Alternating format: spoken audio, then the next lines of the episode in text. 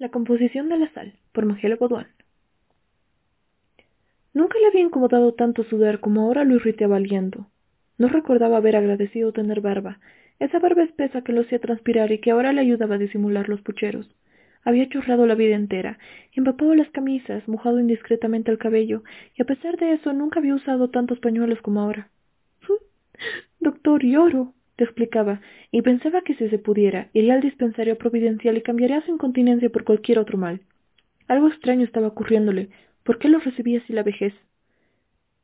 No debía haber muchos hombres que quisieran ser viejos, y menos todavía que lo desearan desde la niñez con ansias, como él lo había anhelado. A los seis años supo que quería ser abuelo, y ahora cuando lo había conseguido, sencillamente lo estropeaba llorando. Guardaba nítidamente ese recuerdo, habían bajado del camión al llegar de La Paz desde la mina. La ciudad poseía el poder que acontece después de una nevada. Los cerros eran más rojos y el aire más translúcido y frío. Aun así, bajo el sol vertical provocaba refrescarse.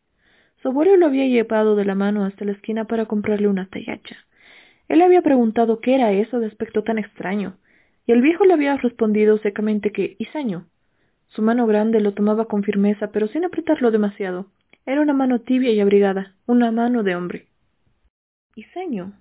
Tenía la forma de una oca y era como un helado. El abuelo lo había soltado para mostrarle cómo se comía y le hacía un guiño para animarlo. La tallacha le enfriaba las manos. Ponle más azúcar, le había ordenado. ¿Más? Los granos blancos se mezclaban con el sabor refrescante que le chorreaba por la boca y el sol le quemaba la cara. Rico, ¿no ve?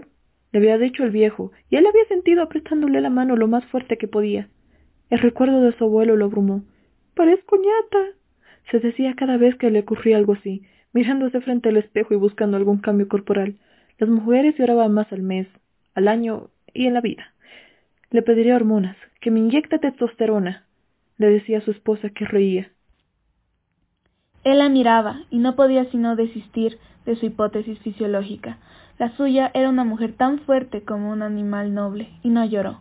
Ninguno había llorado, ni al morir su hijo menor. Eran todavía jóvenes, cuando el niño había caído por la ventana, saltando de una cama a otra. Había perdido el equilibrio y chocando de espaldas contra el vidrio, ayudado por la gravedad de las leyes de la fuerza, por la física, había caído de lo alto de un edificio, hasta estrellarse contra el piso. Aun así, su cuerpo hermoso no se había roto y guardaba en su semblante risueño el rumor de su último juego, de su reciente renacimiento de ángel. Llorar no era posible entonces. Llorar era como sembrar algas en un mar de sal helado, que terminaba ahogándolos uno a uno, y él no podía permitirlo. Llorar era, estaba seguro, como hundir a su niño en un agua turbia y anclarlo a una roca en lo profundo, solo para poder verlo con los ojos abiertos, allí abajo. ¿Cómo podía estar llorando ahora? Así tus ojos me gustan más. Tienes ojos de navegante, lo animaba ella, llenos de mar. Al carajo con el mar. Perdimos el mar en la guerra, le gruñía él. En la niñez, su madre había pasado noches enteras contándole sobre el Pacífico Sur, con toda su sal, con todo su frío y con todos sus secretos. A veces lo dormía acunado por el sonido oscuro de aquel mar en la espiral de una caracola. No me importa. Tienes ojos de mar. A su mujer no le preocupaba el llanto ni el enrojecimiento recurrente de sus ojos. Lo veía incluso con envidia. También le gustaría aprender a llorar, pero no se le daba. No estaba hecha para vaciarse. Ambos habían construido en su corazón una fortaleza medieval, adornada de austeridad y de valor, no sin voluntad, no sin amor, no sin culpa y menos sin tristeza. Por eso podían acometer la vida con vigor, pero nunca entregados plenamente al goce. Eran así un poco tristes, un poco químeros, un poco restringidos en su capacidad de recibir, y lo que menos estaba él dispuesto a recibir eran mimos y los abrazos que la gente quería darle, sin pedirle permiso y con la impertinencia de un tuteo, porque estaba llorando.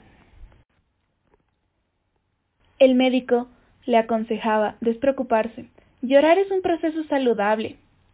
Saludable las pelotas, doctor, le había contestado. Estoy viejo para ser saludable. Este era un error de cálculo. Se suponía que la vejez debería proporcionarle un estado de invulnerabilidad, sereno, y no lo contrario.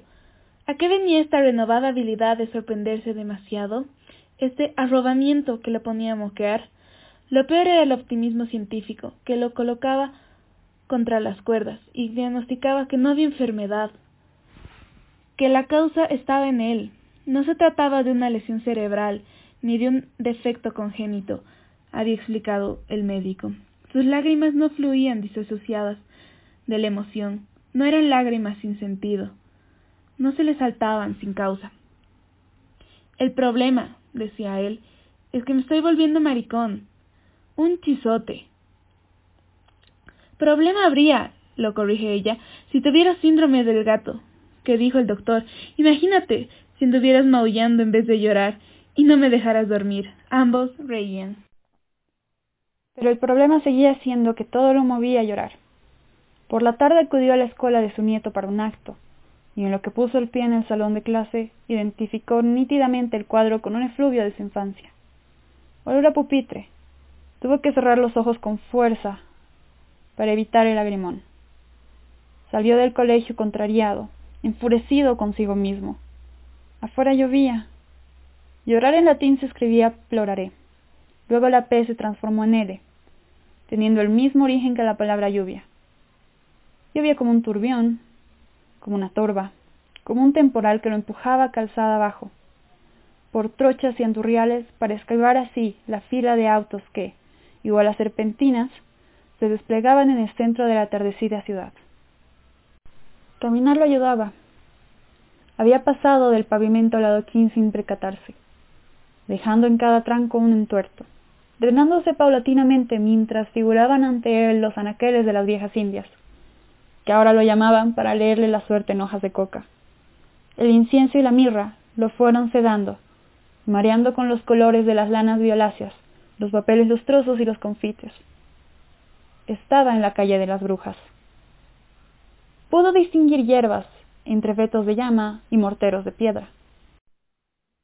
Talismanes, amuletos y medallas bailaban con el viento.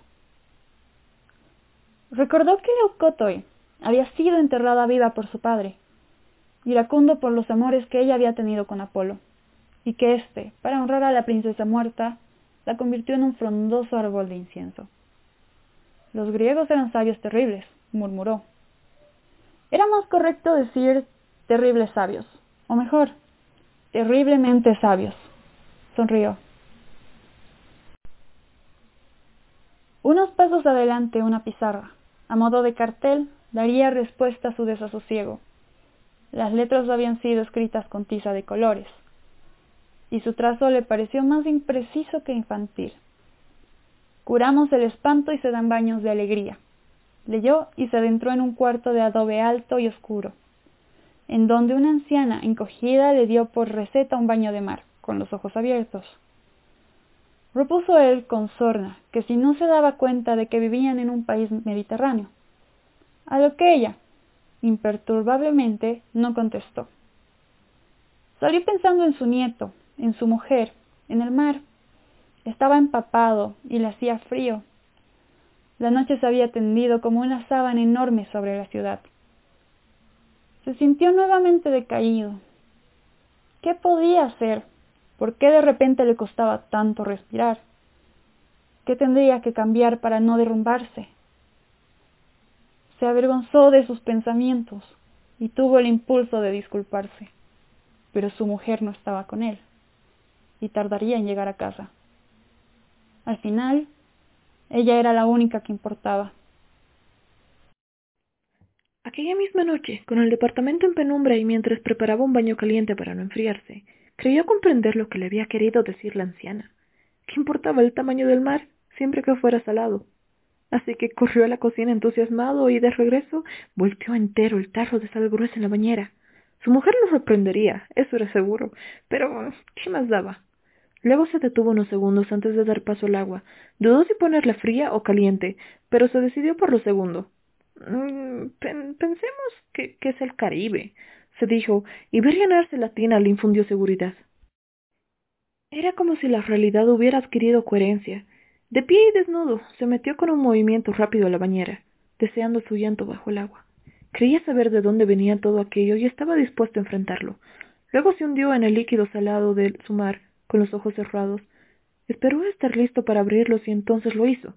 Pero no vio a su hijo en ninguna parte. Desconcertado, volvió a la superficie.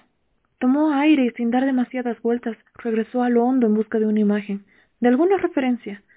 Pero esta vez se encogió sobre su lado izquierdo y persistió por un largo rato, conteniendo la respiración. El agua todavía estaba tibia cuando comenzó a mecerlo el lejano ruido del mar en la espiral de una caracola.